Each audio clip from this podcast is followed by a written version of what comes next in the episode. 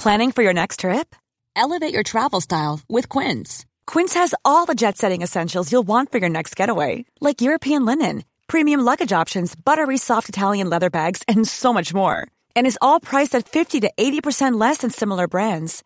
Plus, Quince only works with factories that use safe and ethical manufacturing practices. Pack your bags with high-quality essentials you'll be wearing for vacations to come with Quince. Go to quince.com slash pack for free shipping and 365-day returns. Bonjour à toutes et à tous, c'est Bart et je suis ravi de vous accueillir pour ce nouvel épisode du podcast Extraterrien, le podcast qui interviewe des sportifs hors du commun. Le but de ce podcast est de vous partager leurs secrets, leur vie et d'en apprendre beaucoup plus sur eux afin d'en tirer un maximum de conseils. Donc si vous aimez le sport, l'aventure, le développement personnel ou que vous aimez simplement vous inspirer de personnalités remarquables, alors ce podcast est fait pour vous. Juste avant de commencer, j'ai quelques messages à vous faire passer. Si c'est la première fois que vous écoutez le podcast, je vous remercie d'être arrivé jusqu'ici. D'ailleurs, je vous recommande l'épisode avec Mathieu Torder qui a traversé l'Antarctique à seulement 27 ans. D'autre part, si vous ne le savez pas, j'ai beaucoup d'ambition avec ce podcast et je souhaite aller chercher des sportifs de plus en plus incroyables. Et j'aimerais vraiment interviewer vos sportifs préférés. Sachez que l'un des meilleurs moyens de les convaincre de participer, c'est notamment de leur montrer que vous êtes nombreux à adorer le podcast sur les réseaux sociaux et sur les notes iTunes. Donc si ce n'est pas encore fait, allez mettre une note sur Apple Podcast ou iTunes, c'est vraiment ce qui m'aide le plus à inciter des sportifs à venir témoigner. Si vous écoutez plutôt sur Spotify, vous pouvez très facilement le partager en story sur Instagram, taguez-moi et je vous repartagerai. J'en profite donc pour vous rappeler le nom du compte Instagram, c'est extraterrien.podcast. Suivez-le et vous y retrouverez les coulisses du podcast. C'est aussi un excellent moyen de me faire vos retours et de me suggérer des invités. Enfin, j'ai aussi créé une newsletter que vous pouvez retrouver très facilement dans Google en tapant extraterrien newsletter. C'est le premier lien qui remonte. J'y partage des bons plans santé, matériel, préparation mentale, des livres, des documentaires qui m'ont beaucoup inspiré. Allez, je ne vous embête pas plus et je laisse place à mon invité du jour. Salut Luna, salut Tristan. Salut Bart. Salut Bart. Bah, je suis très très content euh, d'être là avec vous aujourd'hui. Déjà c'est la première fois que que je reçois non pas un mais deux invités. Euh, et en plus euh, sur un sur un sport que j'ai vraiment vraiment pris beaucoup beaucoup de plaisir à découvrir euh, dans votre univers et avec la façon avec laquelle vous communiquez parce que vous êtes frères du coup tous les deux. On Ouais, va en reparler. exact. on va en reparler. Euh, bah, juste avant de commencer je remercie quand même la personne qui nous a qui a rendu cet épisode possible parce que je vous avoue que je vous connaissais pas avant qu'elle me parle de vous. Euh, c'est Alexandra de la Fédération française des clubs alpins parce que du coup vous pratiquez euh, l'escalade l'escalade sur glace tout simplement ce qui s'appelle aussi euh, l'ice climbing comme tu me l'as précisé juste avant de commencer. Euh, et du coup c'est géré, géré par une fédé. Vous m'expliquerez un petit peu comment comment ça marche. Euh, donc j'ai je suis hyper content d'être là aujourd'hui. Mais vous le savez la première question pour euh, pour la tradition c'est de savoir euh, quel est votre premier souvenir de sport? Eh ben, je pense que nous, nous, on a été élevés, euh, je dirais peut-être un peu différemment dans un sens. Et euh, c'est vrai qu'on a toujours été du coup ultra sportif. Euh, de, de par nature, on est déjà deux frères, deux garçons. Euh, puis on a vraiment grandi ensemble. Euh, on a, voilà, on a grandi dans les montagnes et du coup, euh, on a tout de suite eu un espèce de, une espèce de compétition amicale entre nous dans une sorte d'émulation quoi. Et du coup, ben le sport c'était l'idéal. Ouais. Et, euh, et je pense qu'on a tout de suite euh, énormément accroché là-dedans et on a dérivé sur euh, le ski euh, alpin parce que dans la ville où on habitait, euh, c'était un peu le, le sport national quoi. Et, euh, et puis on était de Barcelonnette dans les Alpes de Haute-Provence. ok je vois très Voilà. bien ouais. Et, euh, et puis le basket l'été parce que ben parce que le ski ben malheureusement c'est qu'une partie de l'année. Donc voilà les, les premiers euh, les premiers souvenirs je pense c'était euh, quand on était gamin d'aller euh, voilà d'aller courir avec un ballon euh, toute la journée autour du du terrain euh, qu'il y avait euh, au centre et puis euh, et puis d'essayer de, de battre les grands euh, et, et tout ça et on était toujours toujours bien unis là-dessus. euh. ok ok ok et vous avez fait tous vos sports euh, tous les deux à deux? Ouais, Ouais, je crois qu'il y a rien qu'on a fait euh, en individuel. on a une, une très très fusionnelle là en fait ok tous ouais. les deux ouais. Ok, ok, trop, trop chouette. Et euh, et euh, est-ce qu'il y avait, euh, je sais pas, un, toi t'es un t'es le plus grand et tout. Est-ce que je sais pas vous vous schémaillez euh, Il y avait un peu le ou sinon t'étais plutôt celui qui euh, qui euh, qui fait le rôle modèle et qui essaye de de, de tirer le, le, petit frère vers le haut. C'était quoi la, la, relation que vous aviez quand vous étiez plus jeune? Ben les, les gens ils aimaient dire qu'on passait 365 jours par an ensemble. Et c'était un, c'était un peu vrai jusqu'à il y a pas si longtemps. Euh, donc oui, forcément, on se battait un peu, on se chamaillait, c'est normal, je pense. Euh, mais dans un sens, je crois que j'ai toujours essayé d'être un peu l'exemple et enfin d'essayer d'être un modèle, tu vois, d'être une figure euh, sur laquelle il pouvait regarder, tu vois, et euh, et de d'essayer de le tirer le plus possible vers le haut parce que je savais qu'il pouvait être meilleur que moi. Euh, de par le fait que de toute façon il commençait tout ce que moi j'entreprenais trois ans avant sur la tu vois sur la timeline. Et du coup euh, du coup il avait enfin voilà il, il, il avait des, des chances euh, plus élevées de de faire des trucs incroyables. Ok, okay du okay. coup je pense qu'il y avait un peu ça tu t'en rends compte un peu euh, Luna toi ouais je me dis merci papa. Non non c'est vrai il y a eu il y a eu tout ça et puis après ben ouais, quand on est très jeune, trois ans, c'est c'est énorme. Après, plus ça va maintenant, plus euh, on a l'impression d'être juste une équipe euh, soudée et qui se tire euh, l'un et l'autre vers le haut, ouais. en fonction des capacités de chacun. Et ouais, ouais c'est vraiment équilibré comme relation, quoi. Ouais, ouais, bien sûr. Bah, tu, c'est les, de toute façon, les, les relations de, de, frères, généralement, ça devient de, de plus en plus sain avec le temps. oui, oui. Donc, donc, ouais, c'est ça. Trop cool. Et et j'ai j'ai cru comprendre que vous étiez vous étiez dans un écosystème assez sportif quand même autour de vous. Euh, je crois c'est votre mère non qui faisait beaucoup de sport? Ben notre mère elle était sportive sans forcément l'être à proprement parler. Euh, ouais. En fait quand on était petit, elle a elle a un peu décidé, enfin on a décidé ensemble d'ailleurs, mais elle, elle s'est mis en tête de, de vouloir habiter dans une yourte. Et donc euh, okay. on a eu euh, une partie de notre enfance où on habitait en yourte euh, à assez haute altitude euh, au-dessus de Barcelonnette justement. Okay. Et donc à sa façon elle était sportive puisqu'en fait c'est elle qui a construit la yourte, chaque okay. pièce, chaque voilà. Qui a terrassé donc, le terrain pour faire plat, voilà. qui a qui a mis en place l'eau, l'électricité, tout ça. Et en fait voilà, c'est enfin c'est un boulot monstre. Ouais. Et nous, on était, on était admiratifs de ça, de la. Et on était tout jeunes. On Ouais, avait tout jeunes. 5 et 8 ans, peut-être. Quelque chose comme ça. Ah ouais, donc vous étiez pas très utile dans la construction. Bah non, nous, on n'a pas fait grand chose. On essayait d'aider, mais voilà. Et après, euh, et après, du coup, forcément, bah, nous, notre corps, il était indispensable, en fait, euh, de, de par un peu, la- on va dire, la survie en soi, parce que voilà, quand il fallait, euh, l'hiver, il fallait euh, aller chercher à manger, euh, Ouais. et ben, la, la, la route était pas accessible jusqu'à la yourte à cause de la neige, donc, euh, ben, il y avait une partie, voilà, on faisait 300 mètres de dénivelé avec les courses euh, pour la semaine sur le dos. euh. donc voilà, notre corps devait fonctionner parce que ça faisait partie du, du jeu.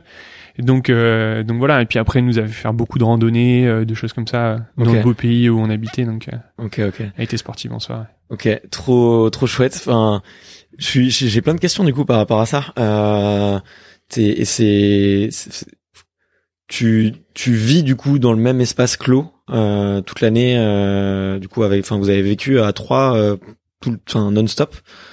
Et euh, Ouais, il y avait des rideaux. C'était délimité par des rideaux. ok. mais sinon, euh, ouais. Ben maintenant, ce serait plus possible, mais en tout cas, à cet âge-là, ça, ça nous a Ouais, pas du tout gêné, ouais. et- On passait beaucoup de Ouais. temps dehors. Au final. Oui, oui, on passait Ouais. quand même tout- tous les jours. euh, la journée, elle est, elle est rythmée par d'autres choses que quand tu habites dans un appartement. Ouais, Donc, ouais, euh, ouais, c'est clair. Ouais. il y a du Ouais, mouvement du et coup, t'as pas jamais- internet, t'as pas de, de jeux vidéo, t'as. Non, alors ça, les jeux vidéo, non, en effet, on n'a pas eu. mais euh, mais après, si, après, il y a eu Internet. Euh, Au Ouais. début, il y avait pas, mais après, il y a eu Internet. Et puis, euh, mais c'est sûr que oui, tu t'es, ben, tu vas avoir chaud, faut faire du bois, donc euh, il y a un Ouais. poêle à faire tourner. Euh, tu veux te doucher, ben, faut faire chauffer de l'eau. Euh, Puis il faut acheminer de l'eau et voilà. Et donc, euh, ta journée, elle est rythmée par le, le déneigement le matin, tout Ouais, ça. t'es vraiment au contact de la nature en fait. Ouais, Ouais. tout à fait. Et je pense que ça, c'est un des trucs qui nous a au final beaucoup attiré après dans les disciplines qu'on a choisies, c'est que quand on faisait du basket, voilà, c'était hyper cool, on adorait ce sport, le côté collectif et tout, mais euh, il y avait un moment où ça correspondait plus vraiment à nos valeurs d'être euh, enfermé dans un stade, euh, tout ça, c'était plus forcément un, un, Ouais. un besoin qu'on avait. Ok. Et, euh, et votre mère, elle, elle était plutôt du, du, du coup du style à vous laisser crapahuter euh, pendant des heures et des heures dans la montagne et sans se soucier de vous, ou euh, au contraire, c'était plutôt celle qui vous emmenait partout, euh, qui vous a fait un max de trucs, qui se mettait dans le stade et que vous regardez en criant? Je dirais les deux. Parce que ouais, elle nous laissait euh, jouer beaucoup en autonomie dans la nature, euh, Ouais. faire des cabanes euh, pendant euh, beaucoup d'heures. et à la fois aussi, elle nous emmenait euh, à peu près partout là où on voulait. Ben les randonnées, on les faisait avec elle. Euh, voilà, tous les trucs qui étaient bien sûr un peu un peu plus euh, un peu plus risqués. Elle nous a jamais laissé prendre trop de risques euh, tout jeune. Ouais. Et puis euh, Je pense qu'on avait une grande liberté, mais à la fois, elle était tout le temps là quand on avait ouais, besoin. voilà, elle était tout le temps là pour nous. Ouais. Ouais. Ouais, Dès qu'on avait euh, une, une idée, euh, une euh, voilà, une envie, quelque chose comme ça, euh, elle était là et puis elle nous soutenait à 100%. Quand on s'est mis à faire du ski, ben voilà, elle était avec nous tout le temps pour nous apprendre à skier, puis s'y Ouais. mettre et puis voilà, et puis de fil en aiguille, nous amener jusqu'à jusqu'à voilà, moi j'ai fait euh, ski études et tout ça. Ouais. Elle était elle était là derrière nous quand il y avait quand il y avait besoin quoi. Ok. Mais à la fois une grande liberté. euh, voilà, on n'a pas du tout été dans un, un environnement aseptisé. Mm. Comme euh, je pense une grande majorité des enfants euh, Ouais, bah ouais, aujourd'hui sont avec euh, des parents qui sont un peu peut-être euh, on va dire très protecteurs euh, elle elle avait pas forcément trop ce côté là c'est sûr que des fois euh, voilà on partait trois heures euh, On a savait pas où on allait ni, ouais. ni, ni tout ça mais euh, mais elle faisait confiance sur le fait qu'on était chez nous et que voilà on connaissait ce qui se passait dehors ouais. Ouais, ouais, mais, hein, mais parce que j'ai j'ai une réflexion, tu vois, ces derniers jours, tu vois, justement, t'as as parlé effectivement de l'éducation un peu aseptisée de certains enfants. Je pense que c'est vachement lié euh, à la ville, tu vois. Euh, euh, en fait, il y a plein de dan- dangers dans une ville, tu vois. Tu, tu vas pas laisser ton, ton gamin de 5 ans euh, aller s'amuser. euh, tu vois, t'as des, des camions qui passent à toute allure. Euh, t'as tellement de gens, euh, bah, t'as une petite chance pour que peut-être qu'il y ait un fou. euh, il peut se passer, franchement, il peut se passer un milliard de trucs Mm. et ça crée de la peur. Je pense, ça crée de l'angoisse.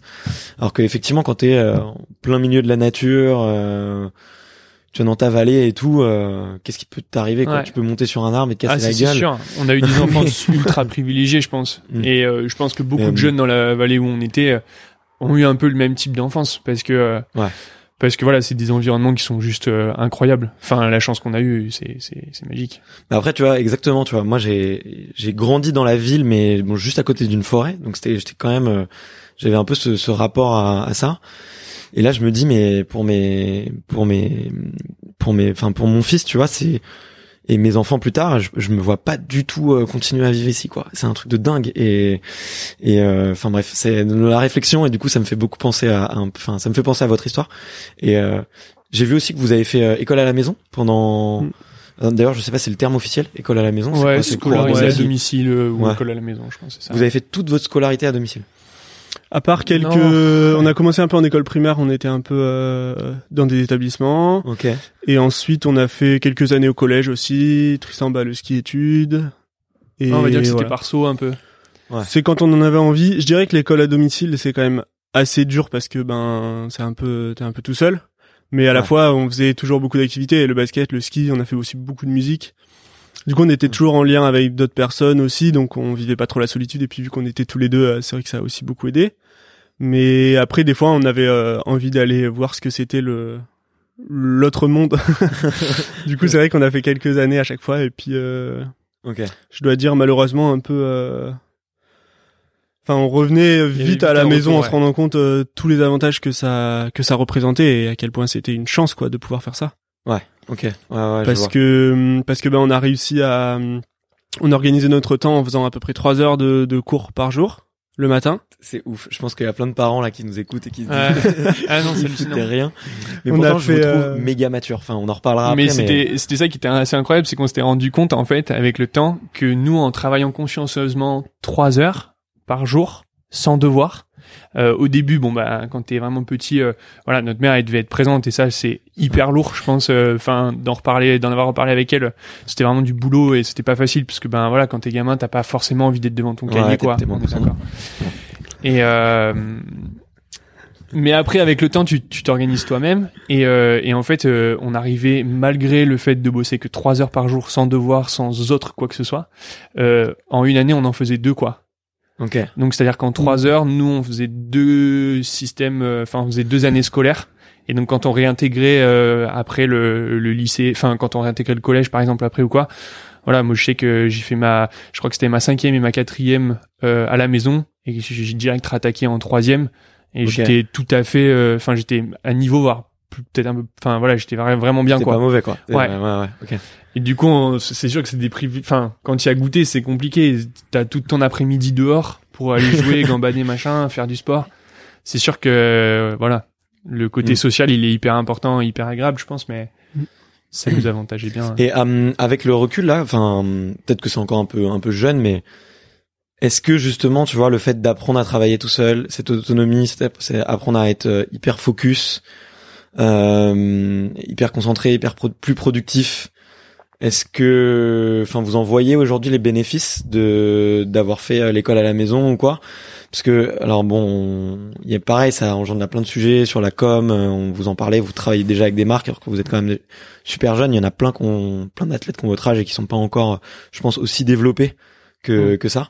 Euh, du coup, ouais, avec le recul, il y a des, des choses comme ça que sur lesquelles vous sentez que ça a été un privilège de, de faire ça? Ouais, carrément. Je pense que tout ce qu'on a vécu jeune a été une pierre à l'édifice euh, de qui on est aujourd'hui. C'est vraiment, euh, ne serait-ce que dans l'école, les cours à domicile qu'on faisait, euh, notre mère, elle avait une vision complètement différente de l'éducation classique, qui est l'éducation classique, c'est un peu en, par exemple, en sixième, on apprend euh, à faire une addition d'une telle manière, et puis en cinquième, on dit bon alors, on oublie un peu tout ça, et puis on recommence sur une euh, une nouvelle base. Euh, ça, en fait, c'est pas vraiment ça, et puis on apprend ça différemment. c'est un peu tout le temps ça, tu vois, dans le dans ah, l'éducation classique. alors que là, nous, c'était, ben au lieu d'apprendre plusieurs fois, on va apprendre directement bien. Du coup, on va apprendre l'addition comme on l'apprend en troisième ou en seconde, alors qu'on est qu'en sixième. Ouais. Mais en fait, après, on aura juste à le réviser l'année prochaine, en fait. Ouais, ok. Du coup, euh, c'était vraiment une logique. On avait, elle avait monté tout un truc. Je sais pas d'où elle a trouvé ça, mais c'était assez incroyable. Tout un truc de fiche outils et, et on travaillait avec des programmes euh, déjà énormément en avance en fait. Ah, bien sûr. Et mais ça posait aucun souci. On, on enfin, avec un peu de d'acharnement et tout, on arrivait à tout comprendre et tout, euh, ouais. tout mémoriser et tout.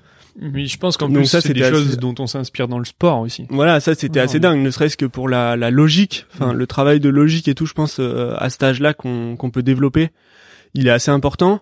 Et ensuite, je pense, ben, toutes les règles un peu de la nature, c'est des règles de base en fait de vie pour moi. Ouais. Et je pense que c'est des règles qu'on n'apprend pas forcément euh, sur Internet ou sur un jeu vidéo ou à la télé. Et où c'est vrai qu'on a eu cette chance de vivre euh, tout ça. Et, hum, et le fait d'avoir aussi que trois heures de, des, cours à domicile, par exemple, ça nous a laissé tellement de temps pour faire toutes les autres activités qu'on a fait. Et ça, ben, quand on quand on raconte des fois ce qu'on a fait à des gens, au bout d'un moment, ils nous disent mais attendez, euh, vous avez combien de vies? Vous avez fait tout ça et vous avez que cet âge-là, quoi. Donc, euh, juste pour les auditeurs, vous avez quel âge pour qu'ils entendent? Du coup, moi, j'ai bientôt 20 et Tristan, il a bientôt 23, quoi. Ouais, ouais, on a déjà on a presque presque tous les deux la vingtaine. voilà. Mais euh, mais ouais putain, je, vous, vous, me faites avoir un coup de vieux là parce que euh, mais euh, moi qui viens d'avoir 30 ans mais mais c'est ouf, tu vois parce que justement moi je, suis passionné d'éducation, c'est vraiment un, mm. un, sujet sur lequel euh, je sais que si je remonte une boîte, ce serait dans le sujet de l'éducation, euh, l'école. L'école c'est hyper mal fait. Mm. Tu vois, tu quand tu regardes les, les agendas des enfants, c'est une heure de maths, une heure d'histoire, une heure de français, une heure de machin. Comment tu veux être concentré sur un sujet et le creuser en profondeur si euh, toutes les heures t'es interrompu, que tu dois euh, reformater ton cerveau, euh, avoir un nouveau prof et repartir de l'avant. Enfin c'est c'est n'importe quoi. Enfin tu vois c'est c'est c'est pas et du, coup tu parlais de enfin de ce que j'ai compris tu t'es tu bosses un peu avec des dans une boîte d'incubation c'est ça de, de start-up.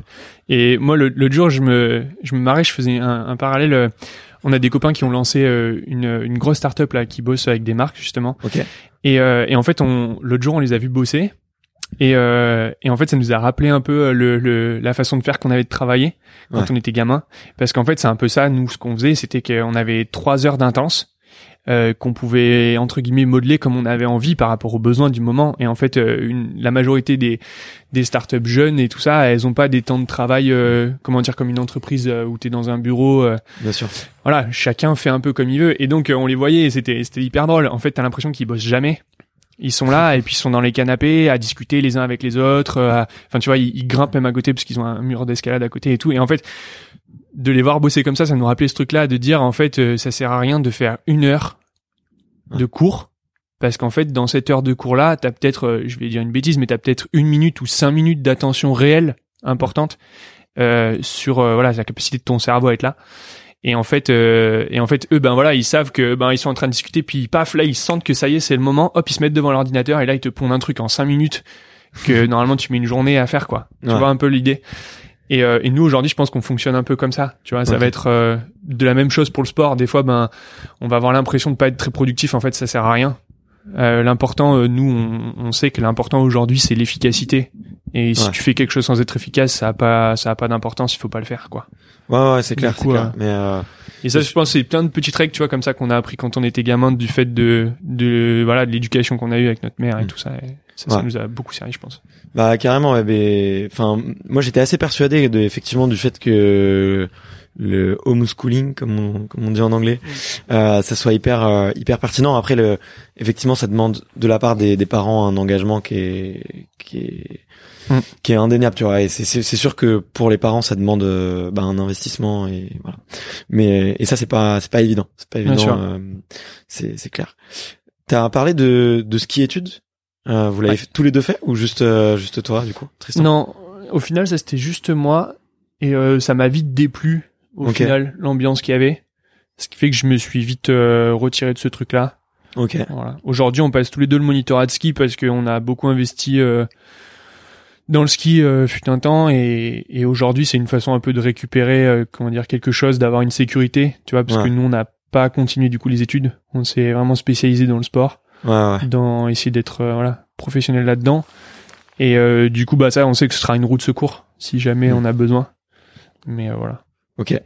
Et, euh, et à quel moment du coup vous découvrez l'escalade et vous commencez à en faire euh, plus sérieusement parmi toutes ces aventures euh, Et ben, je crois qu'on a découvert l'escalade du coup à Barcelonnette euh, assez tôt.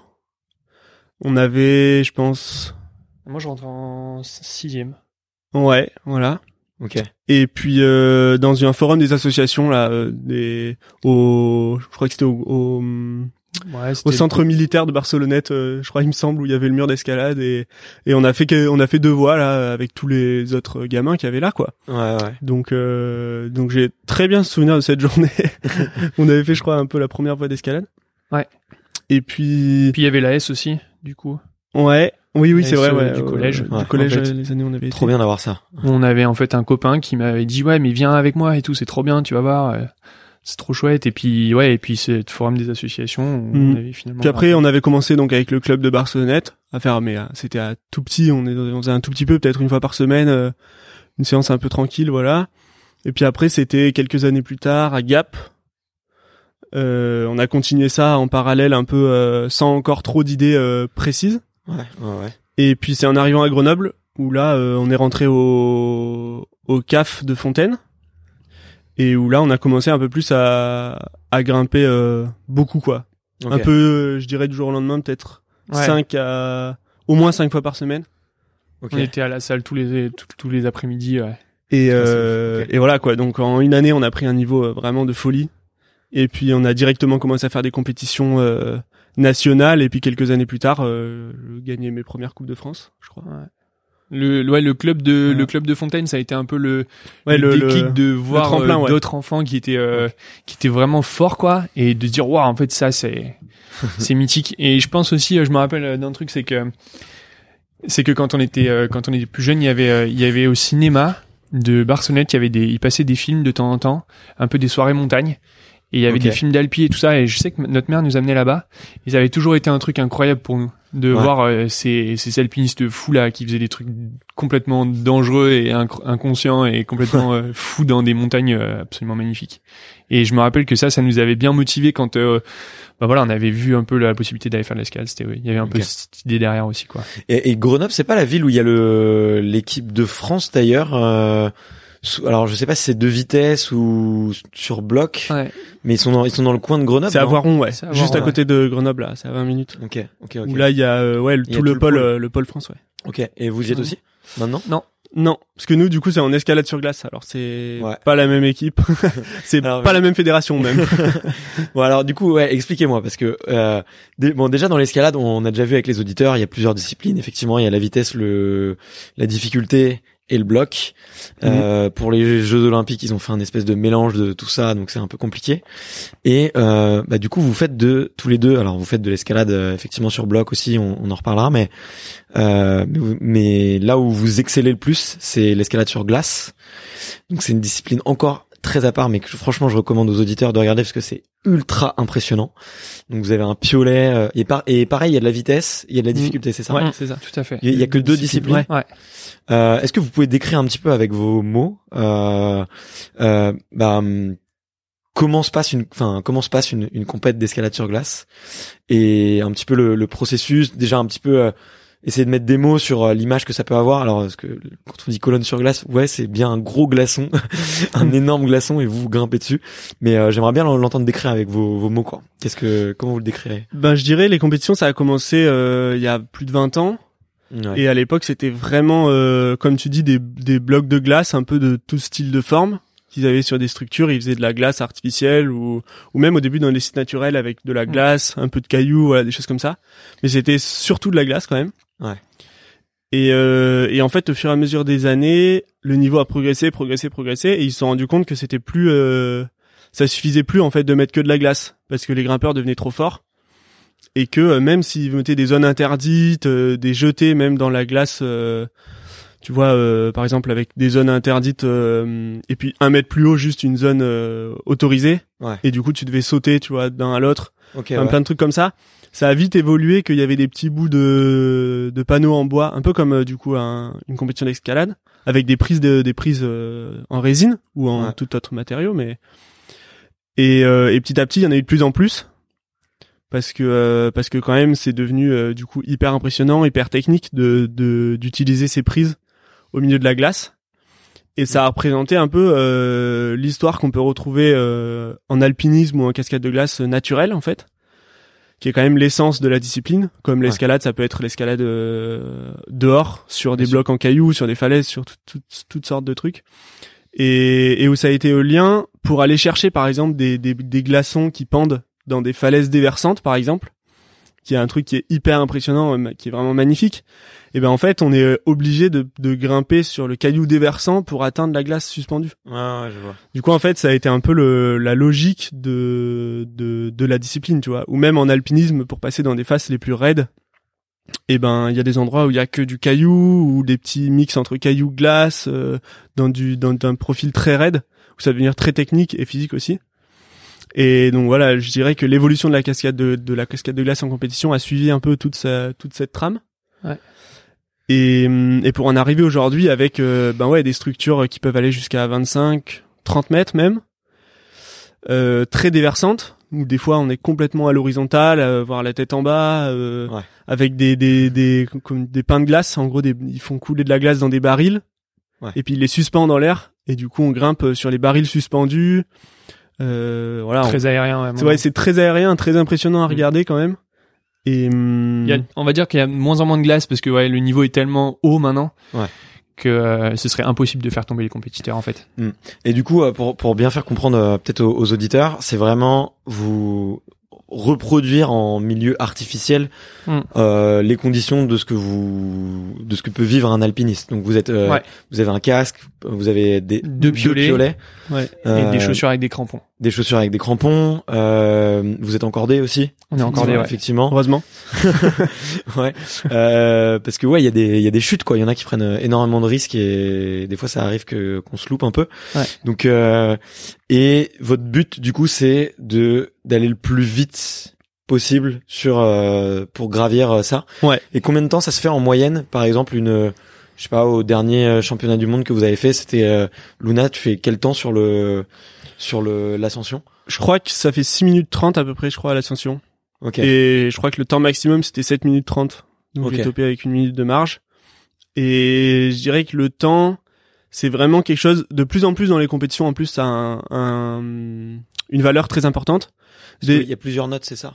Il y a- Euh, non, en fait, c'est juste euh, le but, c'est d'arriver le plus haut possible en le moins de temps possible. OK. Ouais, donc Donc, si voilà, une ça, course. ça, voilà, c'est une course. Mais surtout, la course, elle est d'arriver à grimper ces voies très techniques et très dures, euh, du coup très vite, mais sans faire d'erreur. Parce qu'en fait, plus tu joues la montre, plus tu fais une erreur de placement, une petite erreur de technique, une seconde d'inattention, et euh, bam, t'as t'as zippé, t'es par terre et, et voilà quoi. Du coup, euh, il y a des voies, enfin même par exemple la dernière compétition là que j'ai gagnée en Suisse, euh, deux fois, je prends des petites zippettes, mon piolet il glisse de la prise, mais ça me fait pas tomber parce que je me rattrape avec l'autre piolet.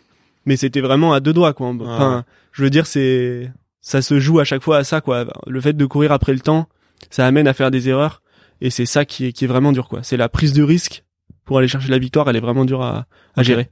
Ok, ok. Mm. Et, euh, et si je me trompe pas, avant la compète, vous avez pas le droit de voir euh, le module, c'est ça? Ouais. Oui, Mm. donc vous êtes euh, vous êtes enfermé, enfin Ouais. confiné, on va dire, et et, euh, et après vous avez euh, quelques minutes pour la voir, l'analyser et et ensuite faire votre stratégie et passer, c'est ça? Exactement. En fait, il y a des ouvreurs qui vont ouvrir une voie euh, en mettant les prises là où ils ont envie et voilà. Et puis nous, euh, on arrive le matin avec nos sacs, euh, voilà, pour la journée et tout ça. Et en gros, on est posé dans une pièce tous ensemble. Ouais. Et on attend que voilà la compétition soit prête. Euh, à ce moment-là, après, on est appelé groupe euh, femmes et groupe hommes séparément, avec euh, un temps. En fait, généralement, le temps de grimpe qu'on aura, on a le temps le même pour observer la voie. Ok. Voilà, à ce moment-là, bah, ça dépend. On a souvent des jumelles euh, ou un petit carnet aussi pour euh, écrire, dessiner un peu des trucs euh, qu'on a vus. On n'a pas le droit de prendre de photos. Euh, Ok. Et puis ensuite, voilà, on revient dans cette salle et là, ben, dossard par dossard, en fait, euh, tu passes par euh, une salle Ouais, où tu as le droit de te préparer, grimper, voilà, ouais. et ensuite euh, directement tu vas grimper. Et donc en fait, quand tu sors euh, de l'isolation, tu sais absolument pas euh, qui a fait quoi avant toi, où les gens tombent, euh, quelles sont les erreurs des gens d'avant toi. Et du coup, généralement, quand tu arrives, tu poses le premier pied après avoir grimpé euh, au sol, qu'on te descende la corde, tu sais absolument pas quel est ton résultat en fait, souvent. Ouais.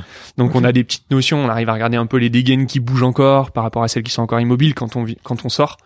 Et donc des fois, ça nous donne une petite info de Parce que si on voit, était euh, la personne. Ouais, en fait, si on voit, juste pour expliquer, c'est si on voit une dégaine bouger, on sait que quand ils ont tiré la corde, ça a fait bouger cette dégaine Ok. et pas celle du dessus parce qu'il y avait pas encore la corde Voilà, dedans. c'est. C'est pour ça qu'il dit que c'est un indice tips avec. avec l'expérience, on a des petites euh, des petites notions de de certaines pour- pour infos qui nous aident en fait Mm. pour euh, pour comprendre ce qui s'est passé. Ouais.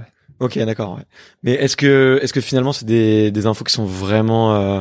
Ouais, si c'est utile, ça, ça reste toujours utile. Si tu vois qu'il y a un passage dur et, Ouais. et, et que tu te dis, ah, ok, celui d'avant il est tombé à cet Ouais. endroit-là, euh, ok, ça, ça. Il y a quelque chose là, par exemple, ou euh, ou alors si la personne, euh, bah, on voit que le- la dégaine du relais, enfin du top, elle Mm. bouge, ça veut dire que la personne a topé. Donc ça veut dire que la voie est topable. Et Ça donc, veut dire ça veut que dire que c'est- pour être devant lui, il faut toper. Et en plus de ça, le plus vite possible. Donc Mm. euh, en fait, tu vas même changer un peu des stratégies que tu avais prévues potentiellement euh, avant quoi. Parce que ça arrive souvent dans une compète que personne n'arrive à aller justement euh, euh, monter la voie jusqu'au bout. Au sommet, ouais, ça arrive quand même, ouais. Mm, Ça arrive euh, assez souvent. Ok. Ou en général, on arrive toujours euh, très proche, hein, mais des fois à deux prises de la fin, par exemple, euh, ça Ouais. peut arriver quand même souvent. C'est c'est pas grave, hein, c'est c'est ça peut être un peu frustrant pour le public ou même pour nous les les athlètes, mais c'est c'est un peu le jeu quoi. Ouais, Mm, ouais, faut que faut que la difficulté soit parfaitement bien calibrée. Oui, voilà, c'est c'est comme euh, poil, oui quoi. oui, c'est comme en escalade, c'est une c'est très dur hein, d'ouvrir des voies parfaites pour des finales ou pour des Ouais, ouais, bien sûr. C'est un métier. euh, Ouais ouais, c'est quand même. C'est on, m'a dit, on m'a dit d'ailleurs qu'il fallait absolument que j'aille, euh, que je rencontre les ouvreurs d'Arcos, euh, parce que c'était des personnalités assez atypiques d'ailleurs. Donc si vous avez le, le contact, je suis preneur. Tout à fait, ouais, on les connaît mais bien. euh, mais ok, de, hyper intéressant, hyper intéressant. Et euh, moi je connaissais pas du tout. Enfin, tu vois, euh, autant autant j'adore. euh, je pense que je suis un peu comme vous, euh, les tous les reportages sur les alpinistes euh, et tout. J'adore. euh, euh, j'a- j'adore ça, mais j'avais jamais entendu parler de ce sport. Mm. Comment est-ce que vous vous êtes tombé Comment est-ce que vous êtes tombé dedans euh, Qui est-ce qui qui vous en parle?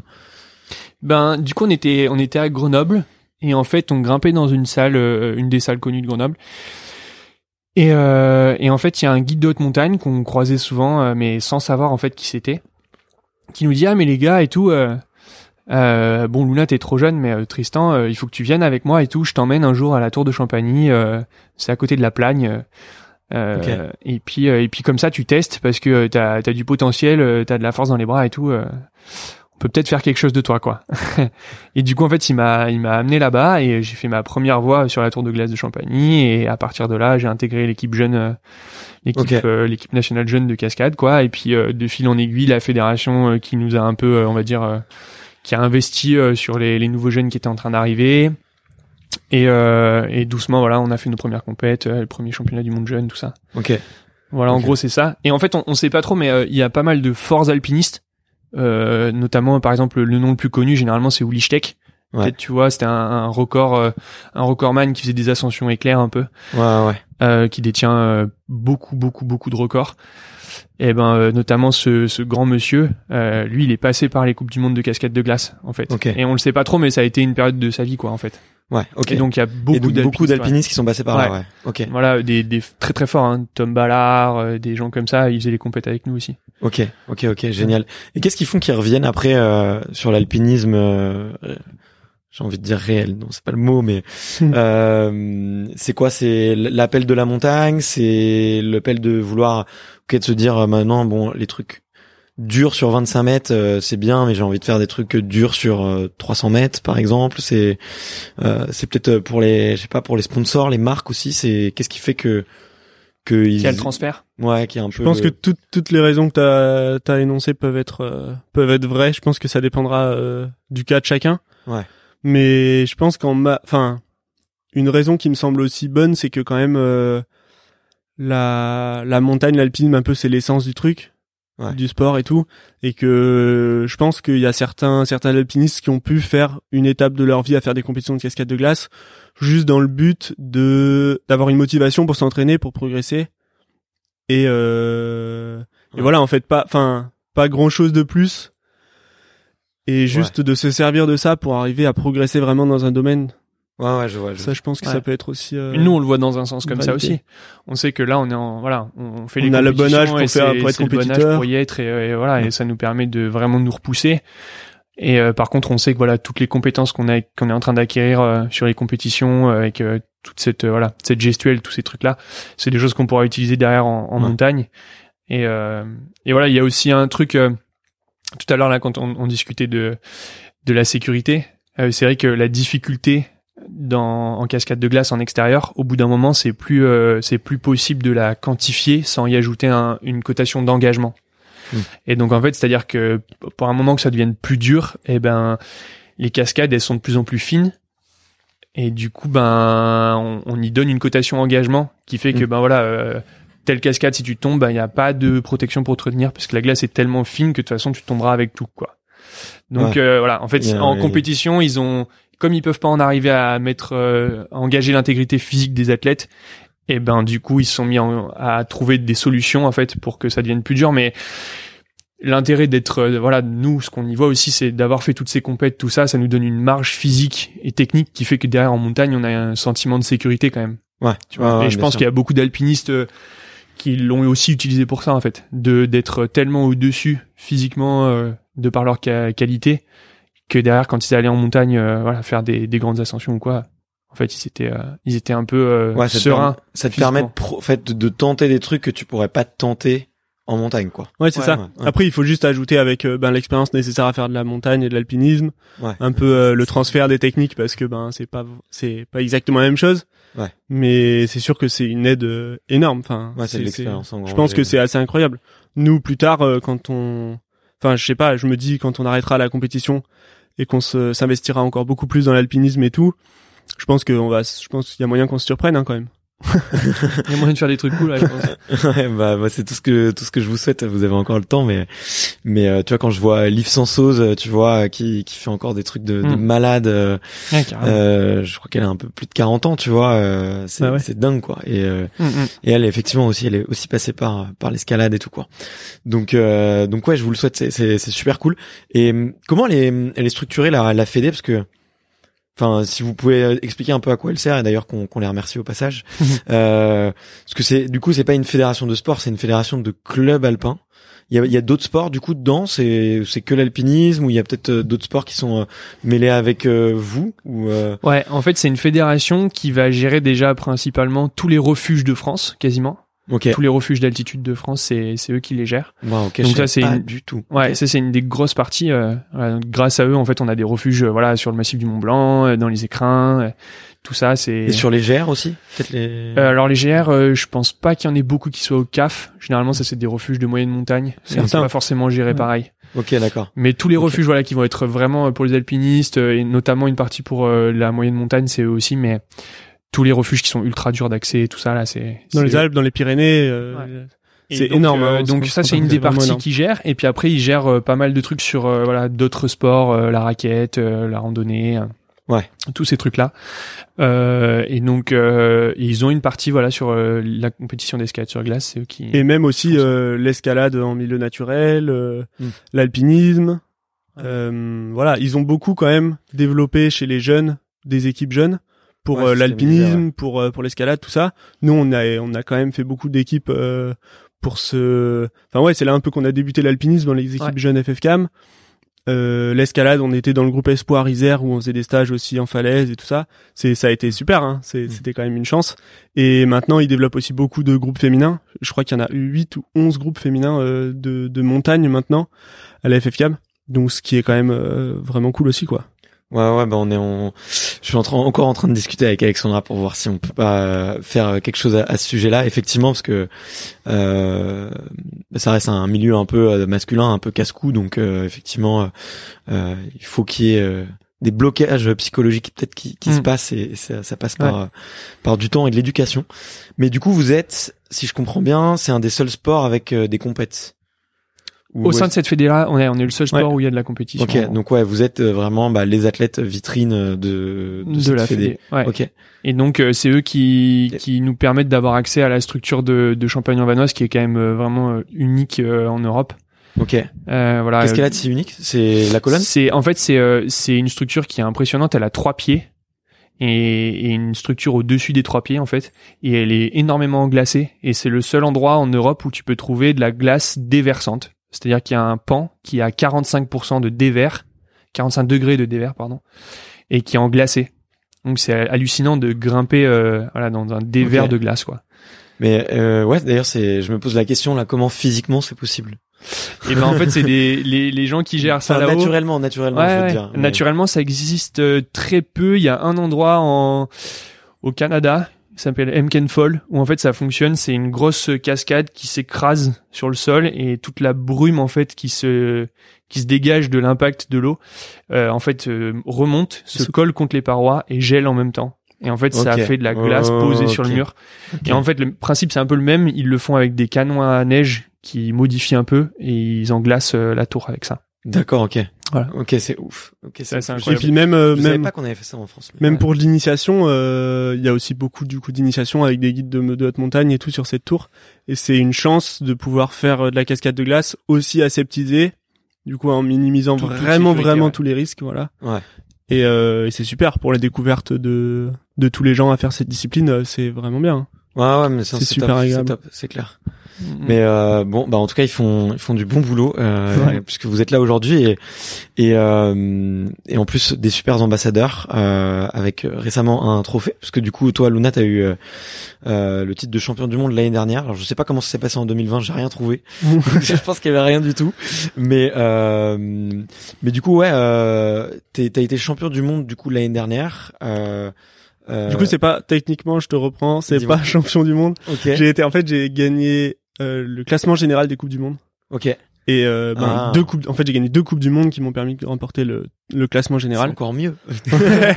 on peut on peut le voir comme ça, ouais. c'est encore plus C'était censé être cette année, ouais, les championnats du Ouais. monde, en fait. Avant, j'ai été plusieurs fois champion du monde jeune, mais en, en senior, euh, c'était. euh, je suis devenu le, pro- le plus jeune à avoir jamais gagné une coupe du monde Ok. cette année. Et du coup, euh, le général, euh, ben, bien évidemment, Ok. avec. Ouf. Et euh, et ça a pas. euh, Enfin, je veux dire. Hiring for your small business? If you're not looking for professionals on LinkedIn, you're looking in the wrong place. That's like looking for your car keys in a fish tank. LinkedIn helps you hire professionals you can't find anywhere else, even those who aren't actively searching for a new job but might be open to the perfect role. In a given month, over 70% of LinkedIn users don't even visit other leading job sites. So start looking in the right place. With LinkedIn, you can hire professionals like a professional. Post your free job on linkedin.com/people slash people today. Comment ça C'est tout. Enfin, t'es t'es ultra jeune. Les les. Tu vois, alors que l'alpinisme c'est plutôt un, un sport où effectivement faut de l'expérience, gagner aussi un peu en force et tout.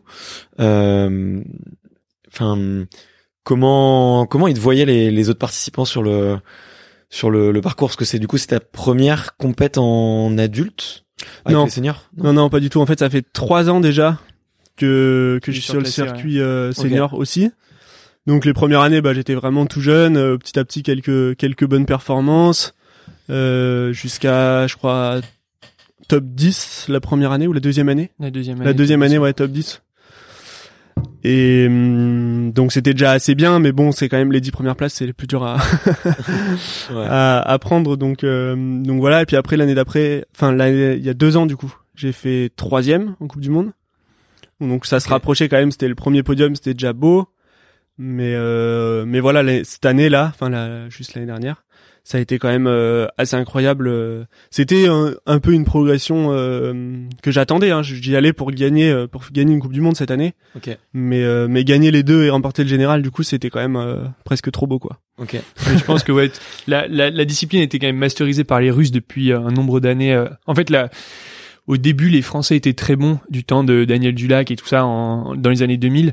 Donc euh, là, il y a eu des titres un peu qui ont été remportés par les Français. Et puis ensuite, ça s'est un peu, on va dire, euh, calmé. Et Ouais. les Russes ont vraiment dominé complètement le circuit. Et, euh, et les, je me rappelle bien des premières années où on est euh, un peu arrivé sur le circuit, ils nous ont vu grimper les Russes là.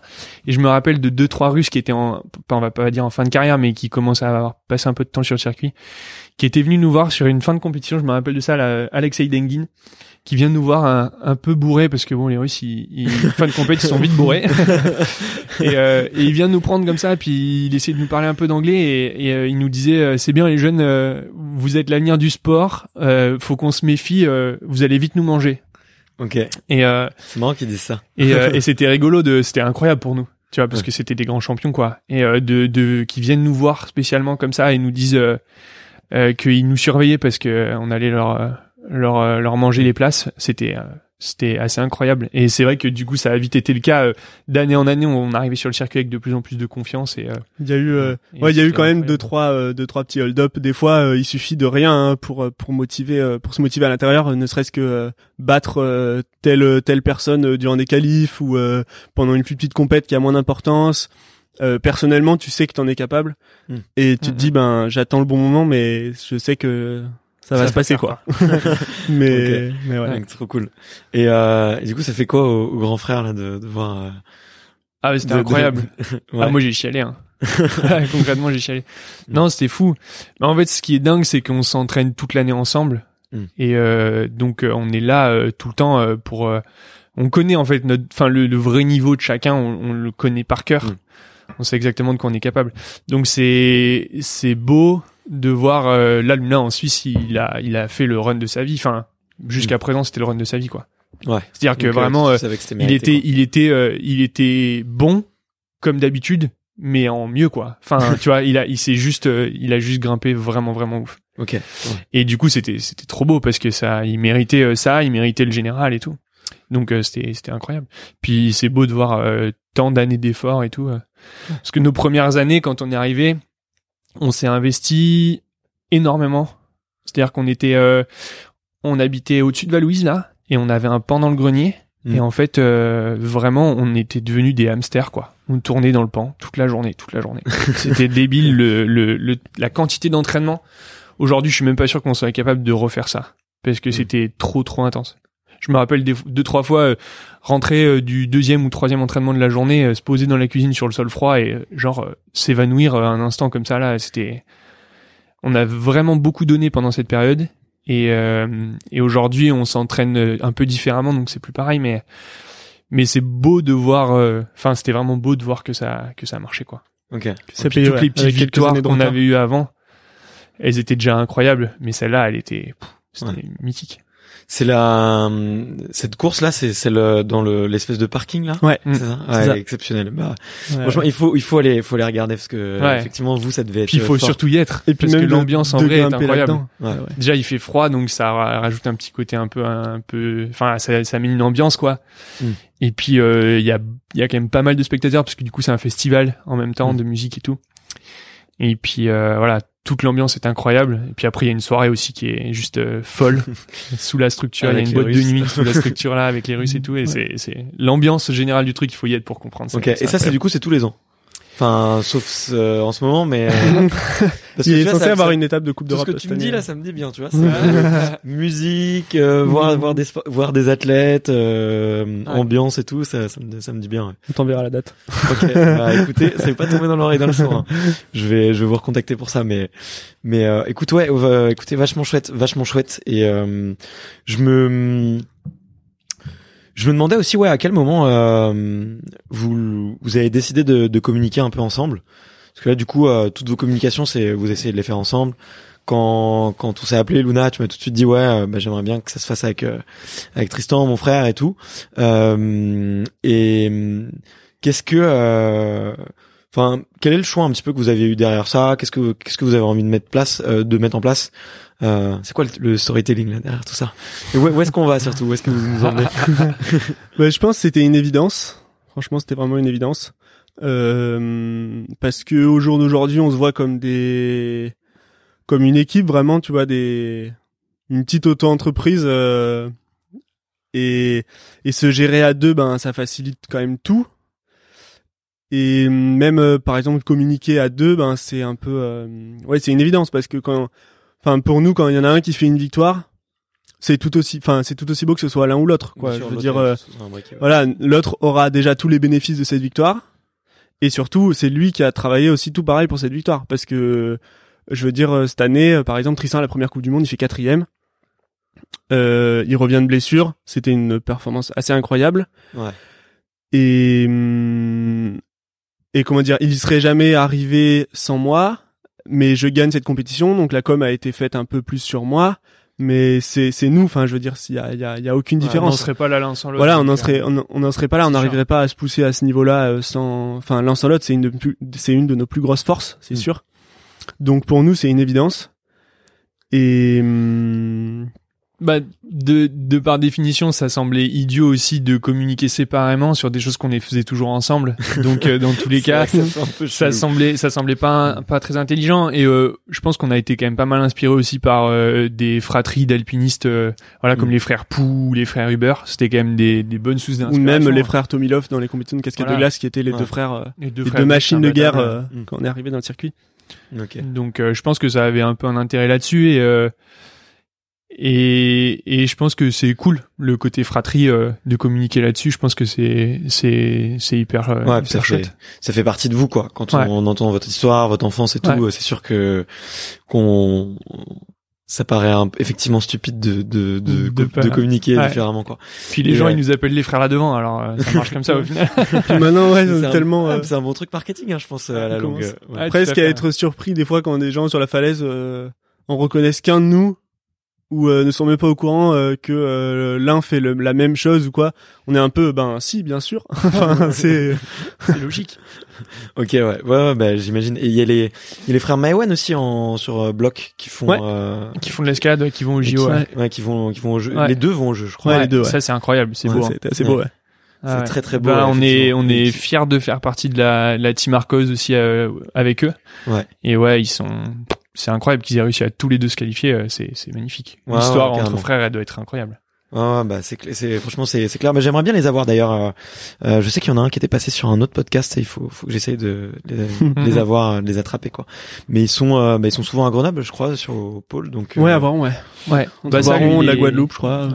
Nouvelle-Calédonie. euh, Euh, ouais, nouvelle ah ouais Nouvelle-Calédonie ouais. effectivement il y a toute une partie de l'équipe qui, qui s'entraîne Ouais. là-bas donc euh, bon je faut faut je me faut que je me débrouille faut que j'essaye de, de, de les voir euh, vous avez parlé de enfin tu viens de parler de d'Arcos justement et du fait que euh, vous ess- essayez de de plus en plus de communiquer sur euh, le, le côté impact et l'un le et tu l'as formulé en, en disant que vous voulez être des athlètes à impact positif. Tout à fait. Alors je sais pas si c'est la, la bonne euh, terminologie, mais Ouais. euh, euh, du coup, est-ce que tu peux euh, euh, détailler un petit peu ce que vous avez mis en place euh, euh, Quelle est votre vision par rapport à ça Et qu'est-ce que qu'est-ce que vous concrètement qu'est-ce que c'est? Bah en fait, on est un peu justement, on est accompagné par Arcos et on a un peu, euh, on a un peu avancé avec eux là-dessus, euh, dans le fait où nous en fait depuis qu'on est jeunes, on a justement un peu la différence dont on parlait quand euh, au début du podcast. Ouais. Euh, on a on a eu- on a vécu avec une différence et quand on était jeune, c'est vrai que des fois ça a été compliqué, voire euh, presque douloureux des fois. Cette différence, elle est pas forcément acceptée par les autres et donc on en avait presque un peu honte, on va dire. Euh, voilà, on a on mange bio depuis qu'on est tout petit, euh, végétarien depuis qu'on est tout petit.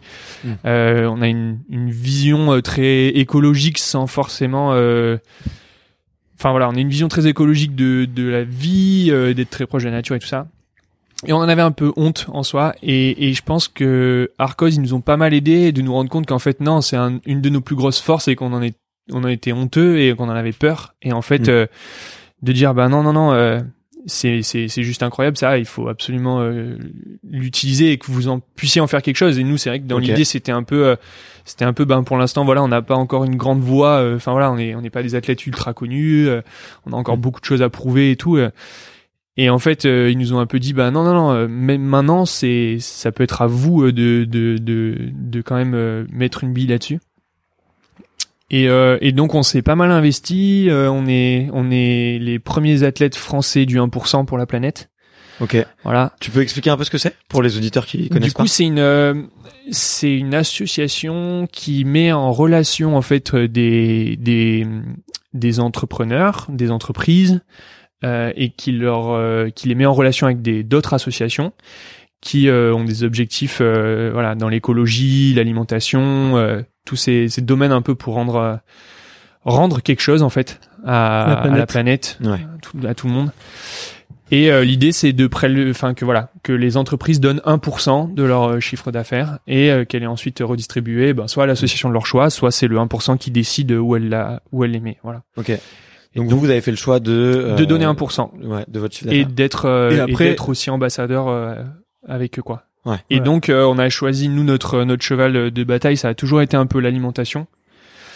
Et euh, du coup, on, on s'est associé avec euh, Assiette Végétale qui en fait euh, fait euh, se bat pour avoir euh, des, des repas végétariens, des options végétariennes dans euh, les restaurations collectives, que Ouais. ce soit en entreprise, Ouais, mais c'est clair. c'est- dans les collèges, les lycées. Nous, Ouais, c'est vraiment ce côté ça. Mm. collège, lycée, école, tout ça qu'on trouve important, euh, même à l'université.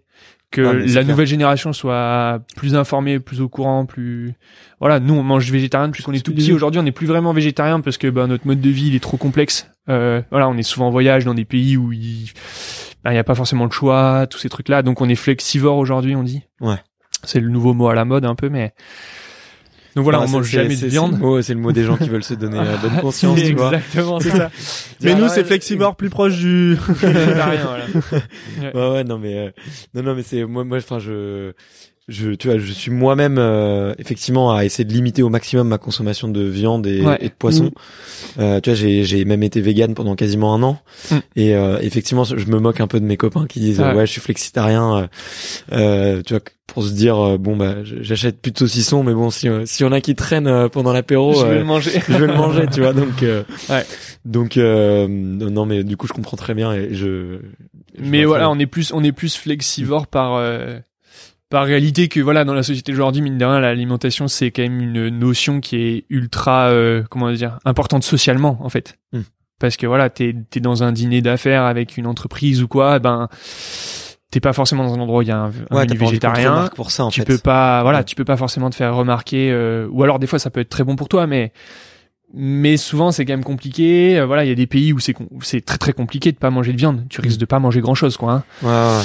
Euh, donc voilà nous c'est un peu par euh, par ce truc là qu'on est flexivore et voilà donc on est on est fier aujourd'hui de, de de de voilà d'utiliser ces euh, tout ce background qu'on avait euh, quand on était jeune toute Mm. cette éducation qu'on a eue d'essayer d'utiliser pour euh, pour avoir un impact positif et euh, et plus faire que de la consommation mais euh, mais rendre quelque chose en fait Et vous avez euh, fait des OP de com justement autour de, je sais pas, de avec euh, assiette végétale ou avec. Euh, Bah là, on est en- Vous, vous êtes en train d'y bosser? Ouais là, on est en Exactement. train de lancer c'est euh, le lancement, donc on est, euh, des campagnes avec euh, assiette végétale et tout ça là Trop cool. voilà. Ok. on est dessus. c'est en c'est en cours Bah écoutez, trop cours. bien. Bah, je leur ai écrit un petit message pour euh, pour leur dire que Ouais. qu'on leur passe le bonjour, mais euh, trop cool que. Mais c'est la première fois, enfin c'est une des premières fois que j'en parle, tu vois, euh, sur sur ce podcast-là et déjà euh, pour avoir écouté euh, le médecin de l'équipe de France de football en 98. Hmm. Donc c'est c'est quand même il y a il y a 22 ans avec une équipe qui est championne du monde. L'année de ma naissance quand même. Et euh, ouais ça me rajeunit toujours pas. Mais euh, mais il, il, il disait que déjà à l'époque on savait que pour les athlètes de haut niveau euh, il fallait euh, limiter à fond euh, la viande Ah, rouge bien qu'il fallait faire Mm. super gaffe et tout. Et même euh, les produits laitiers avant le sport faire, Mm, essayer de limiter et tout. Et, euh, et j'ai l'impression qu'on a quasiment pas évolué en fait. Euh, enfin qu'il n'y a pas eu de de Ça gros gros gros ouais. changements et et euh, et effectivement tu vois il y a il y a tout un tout un espèce de de comme tu l'as dit ouais de tu vois de comment dire de de d'a priori tu vois sur le le, Mm. vé- le végétarisme ou même le véganisme Mm. qui est euh, qui est hyper, euh, qui est hyper, euh, enfin je trouve euh, réducteur et. Et, c'est là où euh, et c'est là où je pense on a notre petit rôle à jouer dans des associations comme comme ACSB Létal par exemple, c'est que bah nous on a une voix de, de sportif, on a une voix que quelqu'un de lambda qui pense qu'il n'y a pas moyen d'avoir assez de protéines avec des lentilles par exemple, ouais. et qui nous voit grimper dans des trucs impressionnants, bah, peut-être qu'il va se dire ah bon bah, peut-être que j'ai j'ai, enfin, j'ai, je sais pas, j'ai pas les connaissances nécessaires pour euh, pour tout comprendre ou quoi. Enfin, malheureusement, on a peut-être plus de voix que que d'autres personnes qui vont en parler. Ouais, ouais, ouais bien sûr. Donc c'est c'est ce qu'on se dit voilà avec notre image et et ce qu'on prouve en fait avec l'image de ce qu'on fait. C'est peut-être le, la bille qu'on a à jouer euh, de de soutenir ça. Et je pense que tous les autres sportifs peuvent euh, en fait, ouais, on s'est rendu un peu compte qu'aujourd'hui, le sportif euh, en France, il avait un peu perdu de son de son pouvoir dans un sens. Hmm. C'est-à-dire que pendant, il y a eu un moment où voilà, le sportif, c'était le, c'était, euh, c'était le héros, le dieu. Ensuite, pendant la guerre froide, ça a carrément été euh, une, arme de ah. combat, un peu au final idéologique, tout ça. Pour se taper dessus, sans, exactement. utiliser les armes. et euh, et aujourd'hui, ben le sportif, il a un peu, dans un sens, perdu un intérêt. Et nous, on le voit parce que ben parce que au niveau euh, financier, ben il y a beaucoup de sportifs qui galèrent en fait dans, à en vivre, et c'est parce qu'il n'y a pas trop de missions à côté de juste euh, réaliser de la performance. Ouais. Et, euh, et je pense qu'aujourd'hui, les sportifs, ils ont besoin de se trouver une mission. Et c'est c'est de là que je parle d'impact positif, mm. c'est qu'un sportif, pour moi, il doit avoir un impact positif maintenant. Ouais. Parce que ben voilà, de par euh, sa notoriété et tout ça, il peut apporter beaucoup de choses. Et je pense qu'aujourd'hui, la transition euh, écologique, euh, enfin, le grand mot, on va dire, de sauver la planète, toutes ces toutes ces notions-là, je pense que ça peut être un des grands chevals de de combat du sport, quoi. Ouais, carrément, ouais, carrément. Et je pense c'est important de. Mais c'est vrai que ouais, ça pourrait être des, effectivement des des super bons porte-voix, tu vois, et même même l'olympisme, si tu regardes les valeurs, il y a, y a, pas mal de, de valeurs. C'est pas ces valeurs-là, mais c'est assez similaire, tu vois. Mm. Donc euh, il y a peut-être, euh, il y a effectivement des, des choses. Mais euh, ok, très cool, très très cool. Bah, je vous mettrai en, en relation avec avec mon mon ami Brian que maintenant les auditeurs connaissent très bien. Salut Brian. et parce que effectivement c'est un, un, truc sur lequel il, s'engage pas mal et il a il échange beaucoup avec beaucoup beaucoup d'assauts et il place beaucoup de justement d'athlètes pour les faire communiquer et aussi pas les faire communiquer que autour du sport mais qu'ils arrivent justement à s'engager sur d'autres euh, sujets d'autres sujets d'autres verticales et qui concernent un peu plus les, les entreprises tu vois. Donc euh, et la mission ça ça hum, ça correspond à, bien à ça. Et euh, bah, du coup mini mini question parce que vous en avez parlé euh, par rapport à comment est-ce qu'on en vit euh, de tout ça et comment est-ce qu'aujourd'hui vous vous organisez votre emploi du temps euh, euh, quelles sont les je sais pas les peut-être les marques que vous soutiennent qu'est-ce que vous avez qu'est-ce que vous avez mis en place pour petit à petit pouvoir vous y retrouver? Je sais que c'est une question euh, parfois un peu euh, compliquée un peu tabou dans le dans le sport et euh, comment bah, déjà comment je peux vous aider? C'est une petite une petite question et et comment euh, comment qu'est-ce que vous êtes en train de mettre en place petit à petit? Vous êtes encore jeune donc euh, et vous avez l'air de d'avoir bien mis le pied à l'étrier mais euh... bah comment nous aider déjà euh, malheureusement aujourd'hui il y a quand même beaucoup Instagram hmm. ça c'est sûr que ça mine de rien ça a beaucoup de poids par mm. rapport euh, aux marques c'est fou, tout ça. C'est hallucinant. J'en parlais avec euh, Pierre-Ambroise Bosch justement, qui ne poste plus sur les sur les réseaux sociaux parce qu'il déteste ça. Ouais. Euh, il est, tu vois, il est champion du monde sur 800 mètres. Le mec a fait euh, le plateau télé et tout. Et euh, et ouais, il, il a perdu, enfin quasiment tout. Enfin, je, je vais, je vais pas rentrer dans les détails, mais il a perdu quasiment tout quoi, juste parce qu'il ne poste plus quoi. C'est un truc de fou. Okay. Ça dirige un peu, ça dirige un peu notre sport et notre métier, je pense en fait. Mm. Et du coup, euh, ben c'est sûr que pour nous aider, euh, une grosse partie, c'est de montrer qu'il y a du monde qui nous soutient, qui croit en ce qu'on fait, qui qui est intéressé par ce qu'on fait. Donc euh, Instagram, voilà, déjà les frères là devant. Go. Et et puis après, ben ouais, c'est pas évident. C'est c'est depuis pas très longtemps qu'on commence à se dire que ça peut fonctionner. Ouais. Bon, envie. Euh, d'en vivre. Euh, et euh, on remercie du coup ben voilà toutes les marques qui euh, nous aident. Donc euh, il y en a il y en a pas mal hein, dans un peu plein de domaines. Ouais. et ce qui est pas facile, c'est d'arriver à sortir de du milieu du sport en fait. Ok. Parce que l'argent il est quand même pas mal là, il est en dehors Ouais. du milieu du sport. Ah, ça c'est clair. Et c'est pas facile d'arriver à avoir les contacts, tous ces trucs-là. euh, c'est c'est c'est du boulot quoi. Ouais. Nous, enfin, je pense qu'on s'entraîne. euh, on disait tout à l'heure dans le train, on essaie de calculer un peu. On s'entraîne, je pense, entre 20 et 35 heures par semaine, suivant les périodes, suivant ce que tu comptabilises euh, Ouais, là-dedans, quoi. C'est fou. ouais. Ok. Mais euh, et encore ça, ça peut être euh, voilà, il y a des périodes où on va être peut-être même plus que ça parce que euh, voilà quand t'es, euh, enfin ça dépend Dehors, comment tu le euh. calcules, mais quand t'es dehors en fait, euh, voilà les journées elles, elles passent à des vitesses hallucinantes et t'es Mm. vite euh, voilà beaucoup beaucoup de temps là-dedans. Et je pense qu'une Ouais, grosse partie du, du temps qui est à côté de ça, euh, ben c'est euh, c'est faire des mails, du démarchage. Il y en a sans voilà. arrêt, c'est interminable. C'est C'est mais c'est un boulot de d'auto-entrepreneur. Hein. C'est, je pense que tu, Enfin, tu dois, tu dois le. court, hein, Ouais. Oui, oui, mais tu, tu dois bien le, le, le connaître. Hein. C'est, Ouais, bah, clairement. il y a toujours quelque chose à faire. Au- Enfin, C'est l'envers, c'est l'envers du décor. En fait, il y a beaucoup de gens qui se rendent pas forcément compte de ce qu'on fait, et c'est toujours un peu euh, ah mais vous êtes des branleurs, euh, vous vous entraînez puis c'est tout. Mais en fait, euh, il- c'est hallucinant le travail que tu passes, euh, le temps que tu passes derrière ton ordinateur. des Ouais, fois, vous vous levez à 10 heures. Non, non.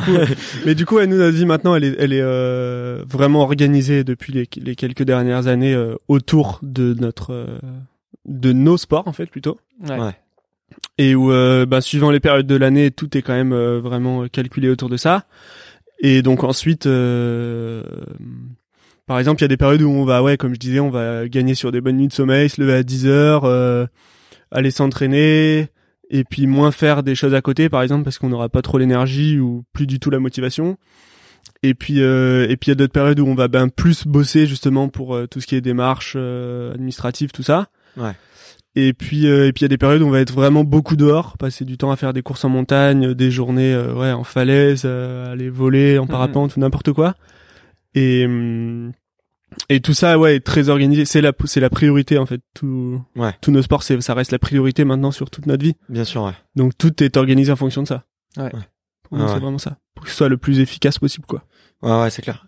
Non, non, mais euh, c'est sûr qu'on on se rend pas compte, mais euh, euh, bah déjà effectivement, tu dois t'entraîner comme un dingue. Surtout que vous, c'est un sport où c'est sport où tu chômes pas. Enfin, quand on voit vos- votre prépa physique, ça a l'air euh, bien, bien costaud. Donc, euh, donc il y a ça. Alors que tu vois, il y a, y a- il y a d'autres sports euh, où tu t'entraînes euh, une heure, deux heures par jour. hein. Et il y en a, il y en a plein. Mm. Mais euh, mais il y a des sports où tu es obligé de te faire au moins 5 Ouais. heures, 5 heures par jour, 6 heures, 6 heures, enfin 6 fois dans la semaine et et ça fait partie du jeu. Et en plus de ça, bah eff- effectivement, faut que tu commences à créer du contenu pour pour ta communauté, ta notoriété. Et puis en plus, faut que tu cales euh, toutes tes campagnes avec les marques, faut les démarcher, leur vendre, leur faire la propale, euh, Ouais. euh, brainstormer le truc, euh, faire le brief. Tu vois, des fois ça ça prend un, un temps fou quoi. Ça prend Mais- un temps de dingue. mais euh, mais on, on s'en reparle juste après. Peut-être que ça intéresse euh, peut-être un peu moins les, Ouais. les auditeurs, mais mais euh, et puis le, le, le temps passe pas mal. Euh, mais en tout cas, c'est c'est c'est c'est c'est bien que vous vous en parliez, et que vous Ouais. dites de manière assez ouverte. Mais mais ça a été un, un choix qui a été pas facile hein, dans un sens parce que du coup euh, pour pouvoir faire tout ça, on, on s'est dit qu'en fait on allait arrêter nos études. Donc en fait Ouais. euh, on n'a pas été euh, on n'a pas été plus loin quoi. Et euh, parce qu'on s'est dit si euh, voilà nous on a été éduqués dans cette idée-là de dire quand tu veux quelque chose, soit tu donnes tout et t'y vas, soit ça sert pas vraiment à quelque chose d'y aller à 50%. Ouais. Et euh, et du coup ben si tu veux pouvoir rentrer tout ça dans une journée, tu peux pas faire d'études à côté, ça rentre pas quoi. Ouais, ouais. Du coup, euh, du coup, il y a eu un peu ce, ce, dé- ce défi-là, quoi, de dire, euh, ben, est-ce qu'on en est capable et, et on va voir quoi. Ok, On va voir où on va. et- ok. Et c'est quoi vos vos objectifs là du coup pour les 2, 3, 4, 5 ans qui arrivent? Il y a Eh ben, un titre qu'on a Il y a pas un encore, titre qu'on n'a pas. C'est le titre du coup de champion du monde euh, senior. qui normalement aurait, aurait dû jouer cette année. Voilà. Du coup, qu'on Mais sûrement l'année prochaine. Ok. Donc voilà, ça c'est un titre assez important. Euh, ensuite, c'est en fait du coup on essaye de jouer un peu sur la pluridisciplinarité. Donc on a un peu des objectifs différents dans chaque discipline. Donc en compétition de cascade de glace, ça va être ça. En escalade, par exemple, ça va être de réaliser des voies dans euh, le 9 degré, pour ceux qui connaissent. Ouais. Euh, de, de réaliser des projets en grande voie extrême euh, qu'on a en 8B+, 8C peut-être, euh, voilà. Des choses qui nous tiennent à cœur comme ça, mais qui parleront pas forcément euh, aux auditeurs. Mais bon, ça continue à progresser quoi. Ouais. Voilà, c'est ça. Et puis en On a alpinisme, une, on a une des expé là projets, euh, euh, qui était prévue du coup l'été dernier, puis qui a pas pu se faire avec le- l'histoire de, du Covid et tout ça, euh, de, de faire un big wall euh, au Kyrgyzstan. Ok. ouvrir un bigot au enfin répéter un bigot au Kyrgyzstan et, euh, et du coup par exemple bah voilà on avait monté le projet de d'ouvrir une ferme de spiruline euh, dans le dernier village qu'on qu'on Qu'on allait traverse. traverser Ok. Euh, voilà du coup c'était un peu l'idée euh, dont on parlait tout à l'heure tu vois d'avoir un, un effet euh, de rendre quelque chose tu vois d'aider Ouais. une communauté euh, qui a un peu euh, voilà qui qui est galère avec la malnutrition et tout ça bah voilà de leur apporter euh, un outil qu'ils ont peut-être pas euh, et, et de de leur donner l'option de voilà d'en faire quelque chose Ouais. nous on leur apporte ça et ils voient Ok. ce qu'ils en font Cool. voilà C'est- des, des objets comme ça et et pourquoi pas même euh, un jour euh, dans dans le futur euh, un peu plus lointain euh, le piolet d'or c'est quelque chose aussi qui nous qui nous voilà qui nous fait rêver obtenir un piolet d'or que ce soit pour une ascension ou un piolet d'or de carrière ou je, je je sais pas trop mais c'est c'est un Co- truc Comment c'est choisi ça déjà? C'est une nomination un peu comme Ouais, aux Oscars en fait Ouais, c'est ça. Hein. Ouais. C'est un peu les Oscars de l'alpinisme Ouais. donc euh, c'est Ok. bah, enfin logiquement ça fait rêver quoi. Donc ouais, mais donc, mais, ça se euh, prépare quoi. je dirais, ouais. ok, euh, Je dirais que c'est pas un but en soi, mais c'est un chemin de, un chemin de vie, quoi. Ouais. ouais, ouais. Nous, d'un, c'est vraiment l'excellence dans la pluridisciplinalité qui nous, euh, qui nous attire et qui nous, qui nous passionne, quoi. Ouais, ouais, carrément. Ok. Donc après, c'est cool. un chemin, ouais, je pense, pour nous. Ok. Euh, J'arrive un petit peu au bout des questions. Là, j'ai mes petites questions que je que je pose un petit peu euh, à chaque fois.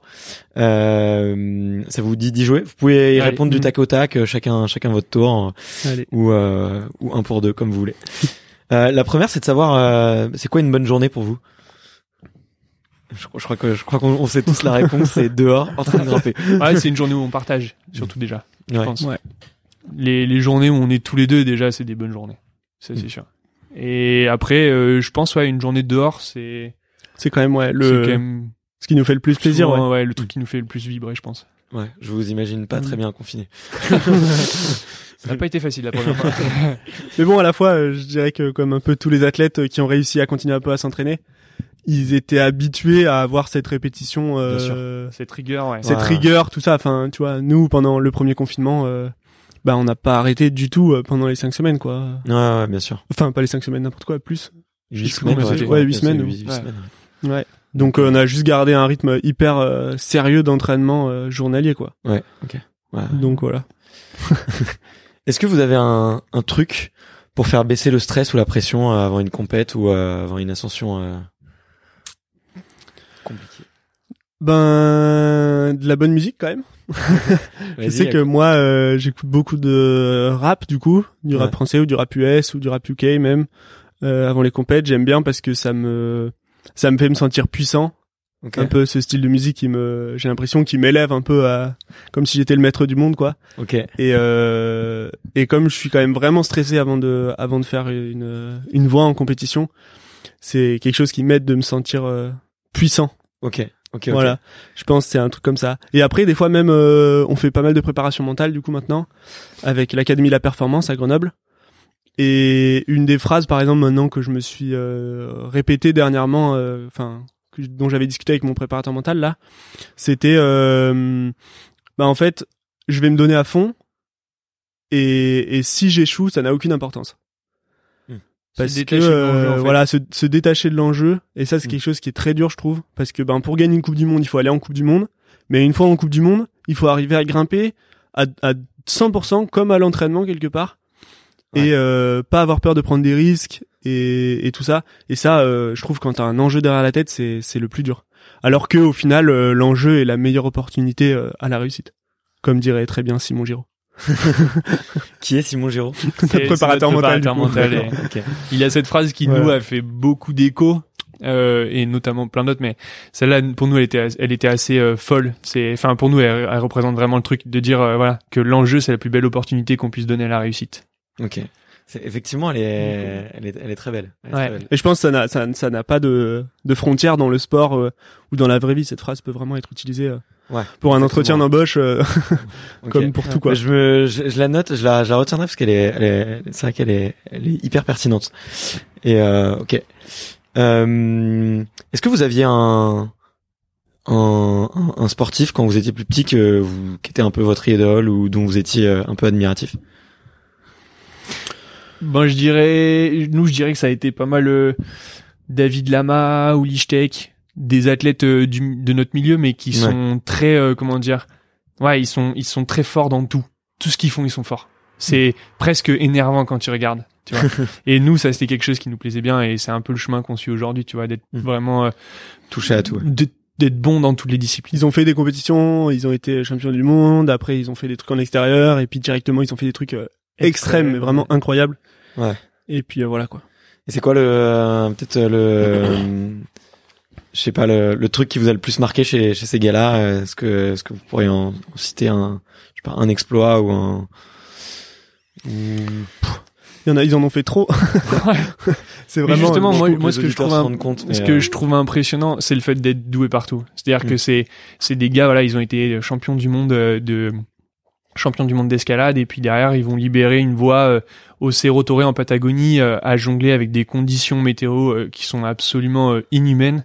Ouais. Et en fait, euh, d'être capable, tu vois, de de passer d'un milieu aseptisé de salle, euh, d'escalade, de compétition et tout, à un truc où euh, c'est toi et ton libre arbitre seul qui va décider si tu peux grimper aujourd'hui, euh, savoir si les conditions seront bonnes, euh, grimper dans un endroit où ça caille de, enfin c'est un truc de fou.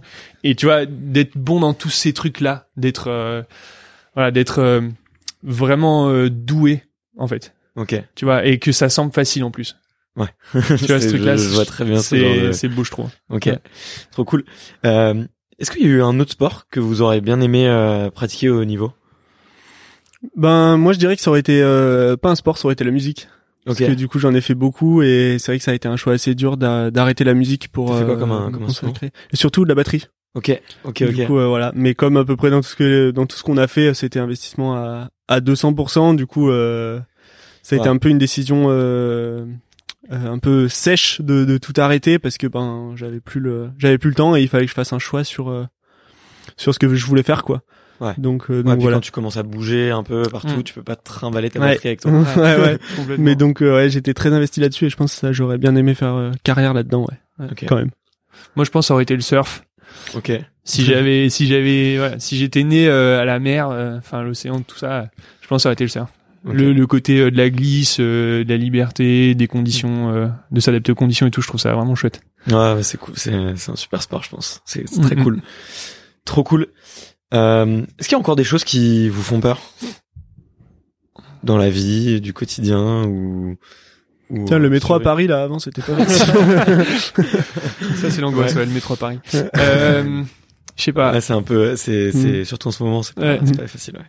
Non, je dirais que c'est, euh, je, je dirais que c'est, euh, on est une fratrie, on est une équipe et tout, et tu vois, on, on est vraiment fort ensemble. Mhm. Et ce serait dans de, tu vois, qu'il y en ait un de nous qui qui y passe. Qui Enfin, tu vois, on fait on fait quand même des sports où il y a quand même euh, du danger et tout. Moi, j'ai eu un, un assez grave accident là, il y a, il y a presque deux ans, tu vois. Ouais. Et euh, ça aurait pu vraiment vraiment mal finir.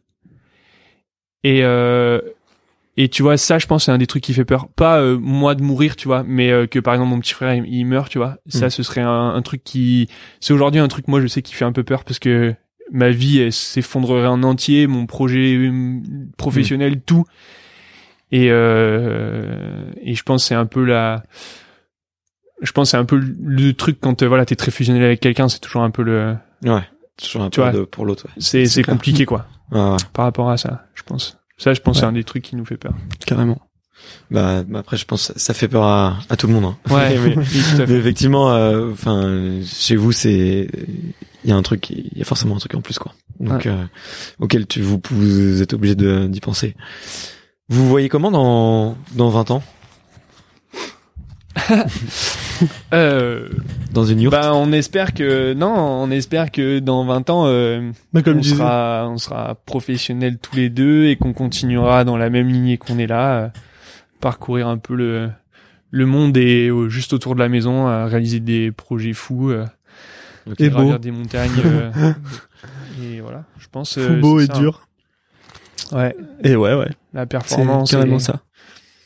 Ouais, Ok. je pense c'est ça. Trop trop chouette. Et euh, est-ce qu'il y a un livre ou un film que vous avez euh, regardé ou lu récemment et que vous recommandez à, à tout le monde autour de vous? Hmm, je pense on a un livre qu'on a lu en expé euh, il y a bientôt deux ans du coup. Ouais. C'est euh, Sale gosse de Sam Boger, Ok. qui est un un superbe livre qui retrace euh, son histoire et l'histoire de sa bande de potes Ok. et qui est assez euh, assez folle quoi hein, de des histoires de, de vol de pneus pour pour euh, enfin au bord de la route où il vole les pneus pour les mettre sur sa voiture. euh. Enfin c'était un peu euh, C'est c'est que vraiment des l'en- histoires un peu Ouais. folles et rigolotes. Nous on trouve ça cool, c'est un peu le le- l'essence, tu vois, de l'esprit un peu euh, alpiniste qui Ouais. aujourd'hui se perd un petit peu parce que ben voilà, c'est un peu moins fou, un peu moins rock'n'roll.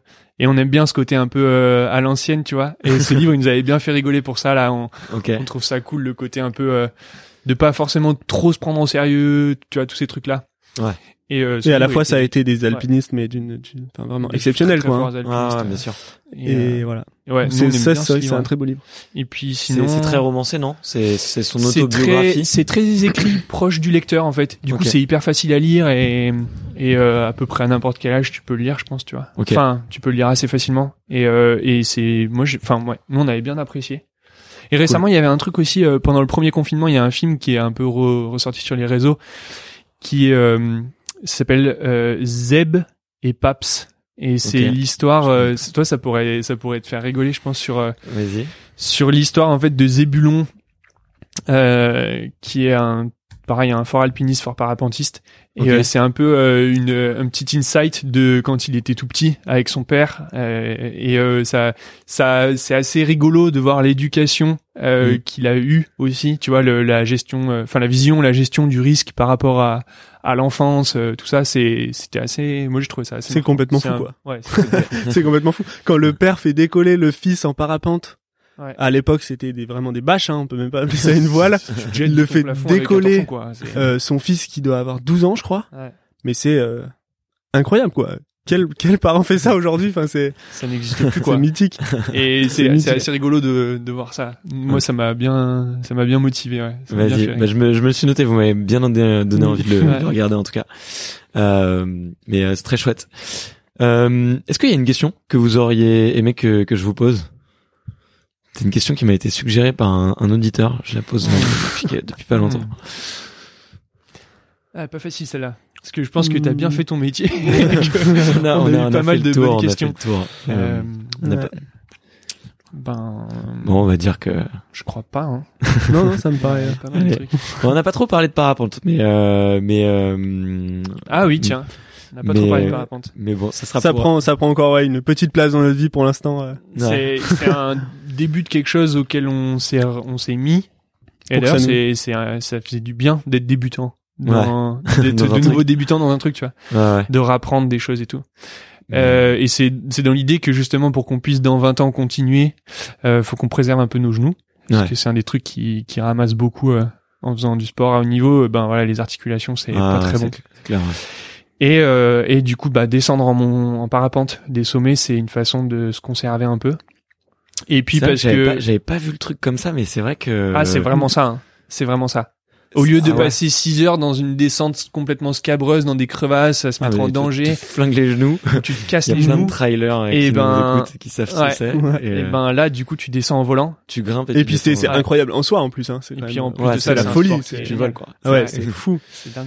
Et puis même du coup, ça permet de rendre euh, bien plus ludique des entraînements euh, parce que bon, l'entraînement au bout d'un moment, des fois, ça, Ouais. ça prend un peu la tête. Alors là, ben pour aller faire du cardio, et ben tu peux monter à pied avec la petite voile dans le dos et puis En décoller courant, derrière. Ouais. Et t'as l'impression d'avoir fait un truc quand même bien plus cool de ta journée que Mm. que juste Que un juste peu de trail quoi. cardio, Enfin, quoi. voilà, que juste un peu de- d'entraînement cardio. Nous, ça nous a rajouté un truc qui est intéressant là-dessus. Et puis, je pense que dans le temps, le matériel, il va encore bien évoluer. Ouais. Et je pense qu'il va y avoir des choses incroyables à faire euh, en alliant un peu justement le, le parapente, l'alpinisme, tout ça. Il y a, Ouais. il y a une grosse page blanche, on va dire, je pense. Bah, je vous, je vous recommande vraiment de, d'écouter l'interview que j'ai fait avec, euh, je, je viens d'oublier son nom, alors que j'étais en train de penser à lui il y a deux minutes. Bon, ça va, euh, avec Antoine Girard, pardon. Ah oui.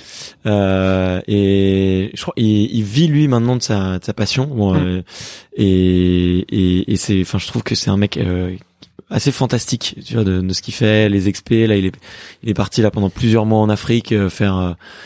Faire euh, faire ses ascensions en à pied et voler euh, H24 et euh, et il est super chouette. Peut-être vous vous connecter avec lui Ouais. et euh, on, on devait euh, on devait essayer de se recapter au festival de films d'aventure à La Rochelle mais on n'a pas réussi Mm. à s'attraper. Mais euh, mais euh, hyper inspirant, hyper inspirant Ouais, il, a- il est vraiment incroyable. hein. Ce qu'il fait là, c'est c'est hallucinant. C'est- c'est- Bon, on n'est pas du chouette. tout, euh, pas du tout des bons parapentistes nous, hein, mais mais c'est un truc, voilà, on a, on s'est, on s'y est mis et ça nous, ça nous, ça nous fait bien kiffer. Ouais. Trop cool. Ouais. Et euh, ok, trop chouette. Et euh, bah du coup la dernière question que je, que je pose un peu pour terminer les interviews, c'est euh, c'est un peu comme euh, le passage de, du flambeau olympique, c'est plutôt un passage de micro. et c'est de savoir à qui vous vous tendriez tendriez? Non à qui vous souhaiterez euh, tendre le euh, le micro euh, pour euh, pour un prochain podcast extraterrien? Et ben, il y a, bah, dans tu notre peux me milieu, citer plein de noms. Moi dans je suis notre très milieu, il y aurait, euh, il y aurait euh, Solène Piré. On trouve que Ok, je c'est une du fille tout. qui est incroyable. Elle est, euh, elle est Andy escalade, Ok. Double championne du monde. deux fois, ouais. Ok. Et, euh, et elle, est- enfin, c'est assez incroyable ce qu'elle est, ce qu'elle fait et tout. euh, c'est vraiment chouette. L'adaptation, elle évolue un peu, euh, enfin, comment dire, dans un dans un nouveau, dans un milieu encore plus nouveau que l'escalade elle-même, qui est un niveau, euh, un, un milieu nouveau. Ouais. Et Ouais. du coup, c'est quand même intéressant, ouais, toute l'adaptation qu'elle doit mettre en place et, et tout ce qu'elle fait pour ça, un- ouais. Nous, on trouve ça assez impressionnant et je pense qu'il y a Ouais, plein de choses. euh, Enfin, nous, on aimerait bien entendre, euh, l'entendre sur plein de, plein de questions que tu poses. Ça Ok. pourrait être, euh, ça pourrait être bien intéressant. Et sinon, euh, sinon, on a deux, on a deux copains là euh, qui sont euh, rugbyman et qui sont Ok. très, euh, très, comment dire, potes un peu fusionnels et nous, ça nous fait souvent rire. Et on- Ok. ils sont pas frères, mais ils pourraient l'être quoi. Ok. Et euh, c'est Dylan Jaco. Et, euh, Et Michael Capelli. et Ok. Michael Capelli. Il joue il joue dans quelle équipe? Et ben, À du coup, ils étaient tous les deux à Grenoble. Ok. Et là, euh, là, il y en a un qui a été muté à Bo- euh, Bordeaux. c'est pas Non, c'est. Clermont. Clermont-Ferrand. Ferrand. Ok. Je Belle crois. équipe en plus. Ouais. Voilà. Ouais, Ouais, c'est deux, deux grosses machines. Hein. Et là, là, en ce moment, si tu les contactes, à tout moment, ils ont du temps parce qu'ils sont tous les deux blessés. Comme ça. Vous les Voilà. balancez, bah, c'est bien. Bah, Voilà, je- voilà. Euh, tu m'as dit donc Dylan Jaco et euh, Michael Capelli. Ouais. Michael Capelli. Bah écoute, je les contracterai de, de votre part. En, En fait, cas. on est dans la même euh, team de prépa mentale, donc, euh, Ok, donc trop bien, euh, du coup, c'est de là qu'on les connaît. Ils sont, ils sont, ils sont assez géniaux. Trop chouette, Ouais. euh, trop trop chouette. Bah écoutez, merci, euh, merci infiniment pour euh, pour ces moments là. C'était c'était vraiment très cool. J'ai j'ai j'ai adoré parler de tout ça avec vous. C'est c'était super chouette. Donc euh, j'espère que vous aussi vous avez passé un, un bon un bon moment. Ouais, Bah, carrément, c'était bien Et, sympa. euh, et du coup bah merci beaucoup et euh, et puis je vous dis à très bientôt. Merci. Carrément. Merci à tous. Tac. Merci d'avoir écouté cet épisode jusqu'au bout. Si vous êtes encore là, c'est sûrement que l'épisode vous a plu, donc n'hésitez pas à le faire savoir autour de vous et à vous abonner pour ne louper aucun épisode. J'ai mis tous les liens dans la description, donc n'hésitez pas à y jeter un coup d'œil. Et sinon, moi je vous dis à la semaine prochaine pour une prochaine interview. Ciao